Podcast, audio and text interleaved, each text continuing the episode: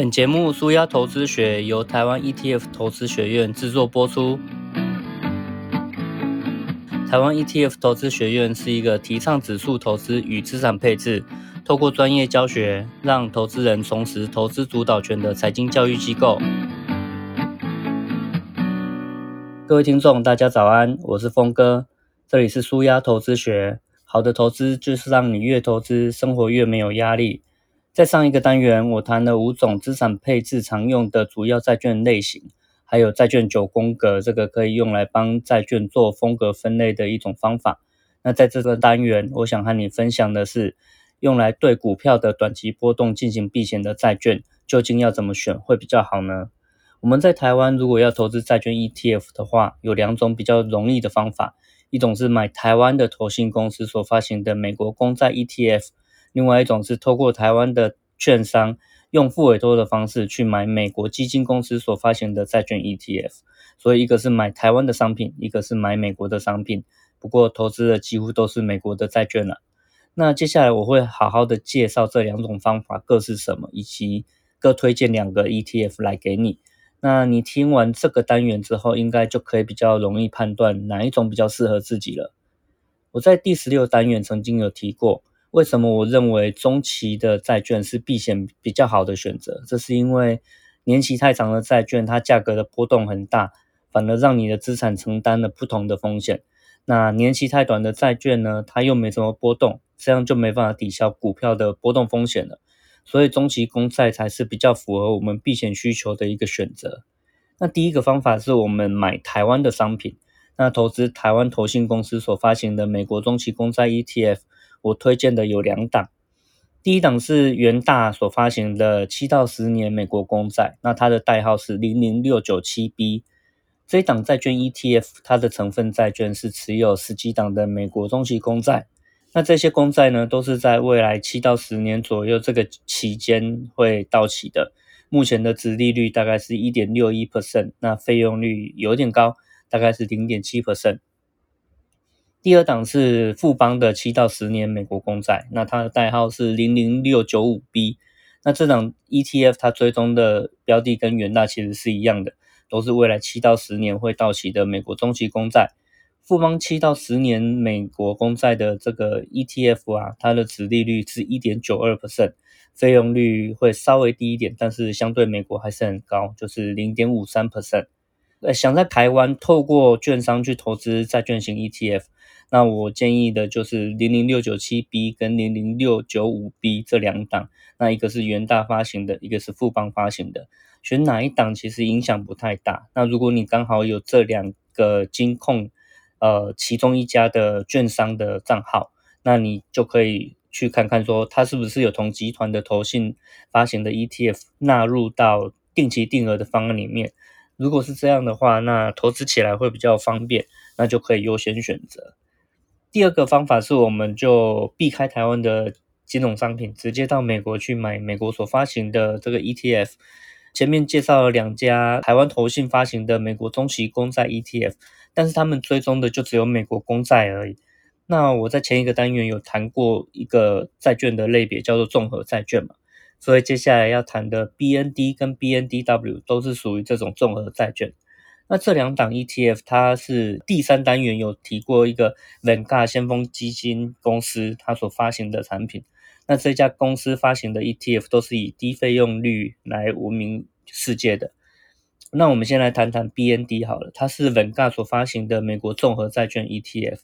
BND 这个综合债券就是一篮子的债券，包含了一万多个债券，它涵盖范围是以美国所发行的债券为主。那有六十五 percent 是美国政府所发行的债券，还有三十五 percent 是美国的公司所发行的投资等级公司债，例如金融业啊、工业啊、能源公司所所发行的公司债，那信用平等都还可以，都至少是投资等级的。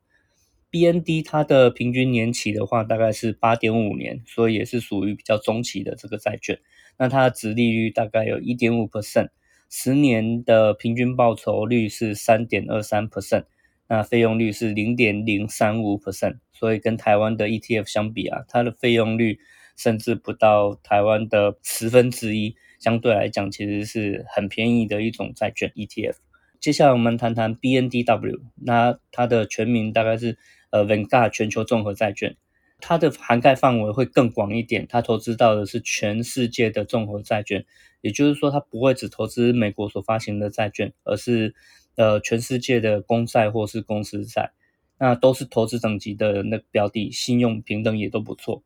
那全世界大概有一万六千多种的债券，都是在这个 BNDW 的投资范围里面，所以总资产大概有四成会投资在北美，三成投资在欧洲，那还有三 percent 投资在新兴市场。BNDW 它的平均年期大概是九点一年，然后它的值利率目前是一 percent，发行还不到三年，所以没有比较长期的这个报酬率。那费用率大概是零点零六 percent。所以也是很便宜的一个债券 ETF，指数型投资它讲求的就是不要选股，也不要去预测投资时机。所以呃，如果要投资更广、更多元的市场的话，那 BND 或是 BNDW 都还蛮符合指数型投资的这个价值观。如果你很感兴趣的话，那也许会知道说，在台湾要怎么样去投资这种美国文嘎公司所发行的 ETF。所以，我们接下来来聊聊副委托来投资海外 ETF 的方法。那在台湾，你要投资 BND 或是 BNDW，只要透过台湾的券商去办理所谓的副委托就可以了。副委托就是你委托台湾的券商去美国的券商帮你下单交易 ETF，所以它就是两次的委托嘛，叫做副委托。那副委托它是一个合法而且被监管的一个交易行为。有台湾的监管，然后美国那边也有美国的监管，所以副委托完全符合两地的法律，在投资上不需要太过度担心。那用付委托下单的话，是用美元来交易的，所以要事先把台币换成美金，然后日后也是用美金来继续配息。要注意的是啊，下单这件事情，因为它同时让台湾的券商跟美国券商来执行，所以手续费当然会比较高一点。目前来说，一笔交易的手续费可能大概都要二十到三十美元左右。那有一些特别优惠的方案，大家也可以去找找看。不过相对来讲都会蛮贵的，就是了。那如果交易的金额大，它会变成说要用总投资金额的百分比来收取手续费。例如说，你投资了一百万美金，那它可能收取零点二 percent 左右的这个手续费。那每一家券商的手续费计算方法可能会不太一样，所以你在办副委托的开户之前，你可以先询问一下。那如果有营业员在服务的话，你也可以跟他讨论怎么样的一个手续费收取方法对你是比较划算的。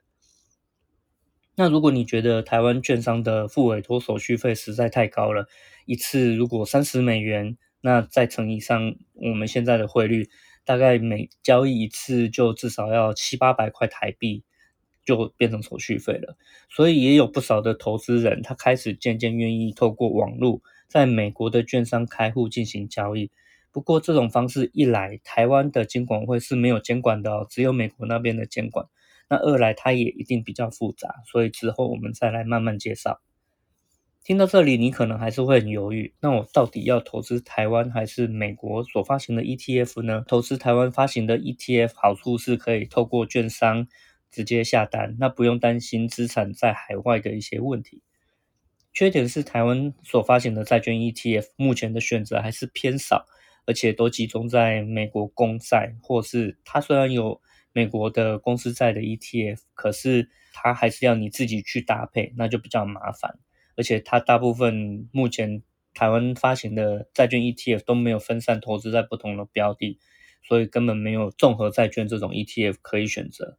那如果你是新手，不想要麻烦太多事情的话，那投资台湾发行的美国中期公债 ETF 其实也很可以的。